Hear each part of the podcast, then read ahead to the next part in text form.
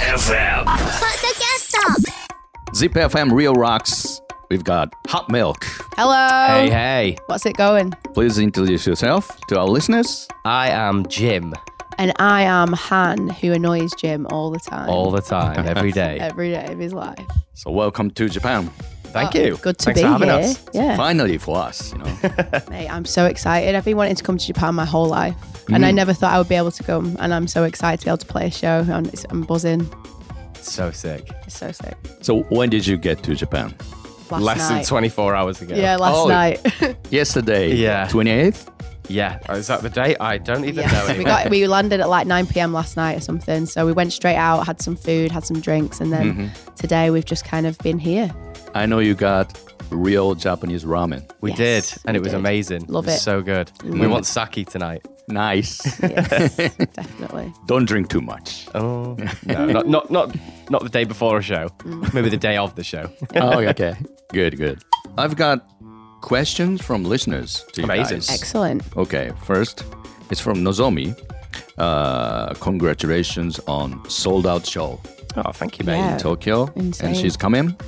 And what is the like most impressive like food or place in Japan? It's only 24 hours. I so- know, we've I only know, seen a little bit. I mean, what have we had? Do you know, I'm really enjoying like lemon sours, you know, like the shoju like in there. I'm like, they're my favorite, my new favorite thing. Oh, so you don't have it? No, Lemon I've never had it. No, No, no, no. So those are like, I've been drinking a lot of them, but I didn't realize they were alcoholic at first. and then was like, oh, okay, these are quite good. And they're like, yeah, because they're alcoholic. So they are my favorite thing so far. We love we love sushi as well. Oh, yeah. So like we are really excited to. We had some sushi for lunch, Yes. and it was great. Yeah. But uh, we want more. Yes, definitely. please. And next one is uh, it's from Ryo. Uh, his question is: Do you know any Japanese band or like any friends from Japan, like the band? Uh, Jap- Japanese band. I mean, I know of that man with the mission band. I know I've Mm-hmm. heard of them with the wolf heads. I think I always thought they were really funny. Crossfaith, are Cross, they are they Japanese? Crossfaith Yes. Japanese? Yeah. Uh, we love those guys. Is it It was Ken? Crystal Lake as well. Are they Japanese? Yes. They are sick. I saw them in uh, in Manchester actually. Uh, Paledusk. Mhm. Yeah, yeah. There's a couple of bands that we Yeah. like from from Japan. Yeah. Your live performance is so emotional and like energetic. Yes. And uh, so, what is the most important thing about live performance for Hot Milk? I think with us, we've always been, you know, we, we always play the same show no matter where we are, no matter who we're playing to. We always give. Big, small, same, Yeah. same energy. It's the same energy. We, if we're not like leaving the stage exhausted, bleeding, whatever, we've not done it properly. So We leave everything on the stage. Every every time I come off, someone always says to me like, "You don't, you give it all, don't you?" And I'm like, "Yes," because if I don't give it all, then I've done a bad job. Do you know what I mean? It's something we've always dreamt of doing as a kid. So, So- to, to shortchange yourself by not doing enough. You just be angry at yourself. Yeah. I think as well, like it's hard not to be when you're performing songs that are so important to you personally. It's hard not to perform it with every bone in your body and every cell in your body. Like it is just, it comes naturally because they're important songs to us. So, you know, and there's a lot of, for me, I'm a very emotional person, so it's always at the at the top. It's always near the top of my skin to be able to, you know, bleed out these emotions let go, yeah. and let go. So, we, it just comes naturally to us. We're quite dramatic people.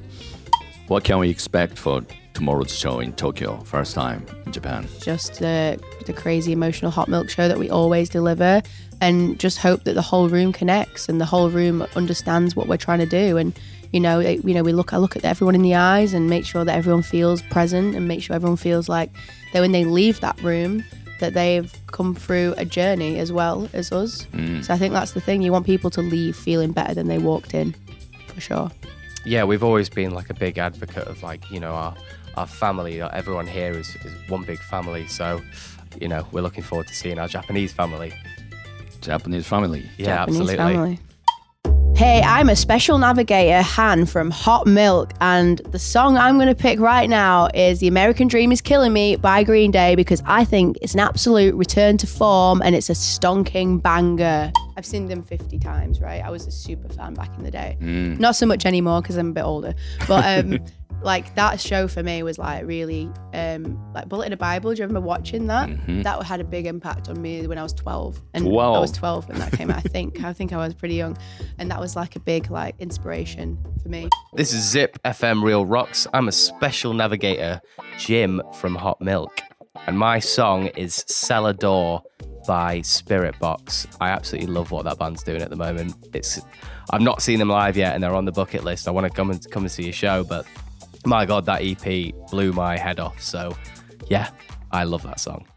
Hey, I'm Special Navigator Han from Hot Milk, and this song is Happier by YUNGBLUD and Oli Sykes. And I just think the song is a bit of a breath of fresh air. It's really fun and it's a bit of a jam, and the music video was shot in Tokyo. So here it is. I am a special navigator, Jim from Hot Milk, and I am going to choose Violence by Blink 182.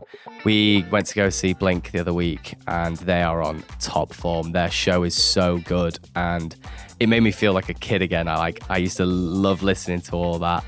Um, it just got me so pumped, and you know, we went with all of our mates and we saw it, and we are all singing along. So yeah, it's just a real good feel good track, even though it's probably one of their darker songs. It's um it's a favorite of mine. So yeah, Violence by Blink 182. Their new album is great. It is. It's, I So feel like impressed. it's you know, you, you quite like the last One more ones. time. I really liked Nine, and I really liked California though as well. California was cool. was great. I loved At that California. time, Tom was not in the No. Yeah, when Mm. Matt Skiba was in the band, but I was always a big Alkaline Trio fan as well, Mm-hmm. so I always liked his voice. Same.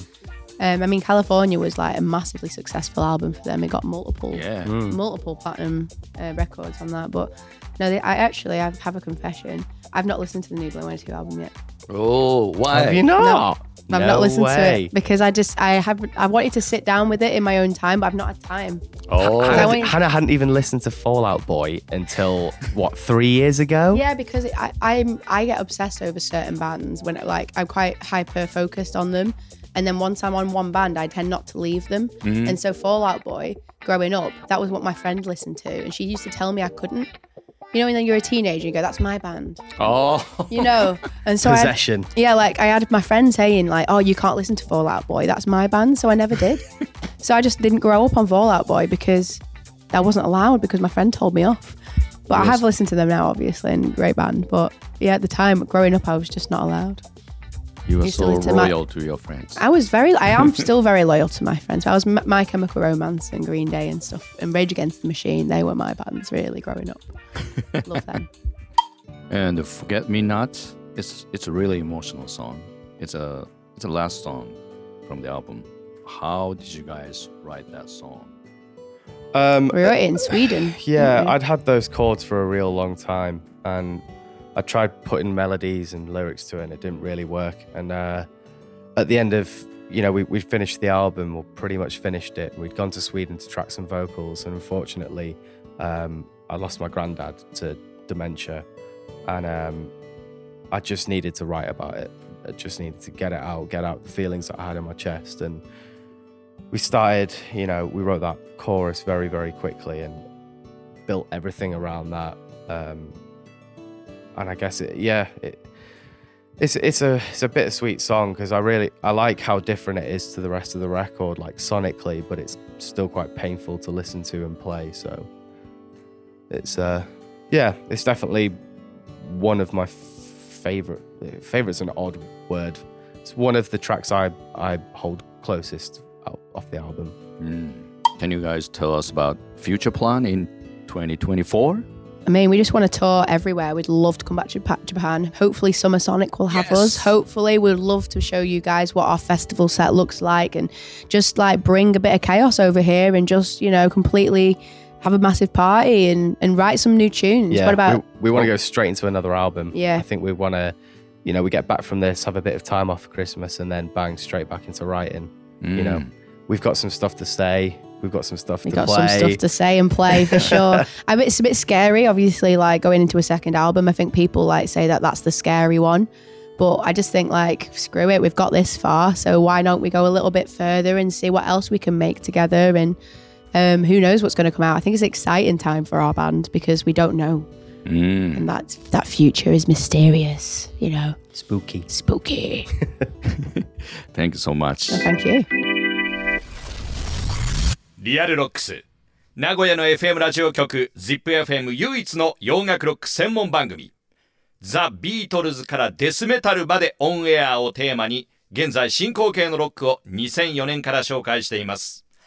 毎週日曜深夜0時半から2時までの90分私澤田治がお届け。ラジコのタイムフリーならいつでも日本中どこからでも聞くことができます。詳しくは ZIPFM ウェブサイト。またはリアルロックスの番組ツイッターをチェックチェックチェック。ZIPFM ポッドキャスト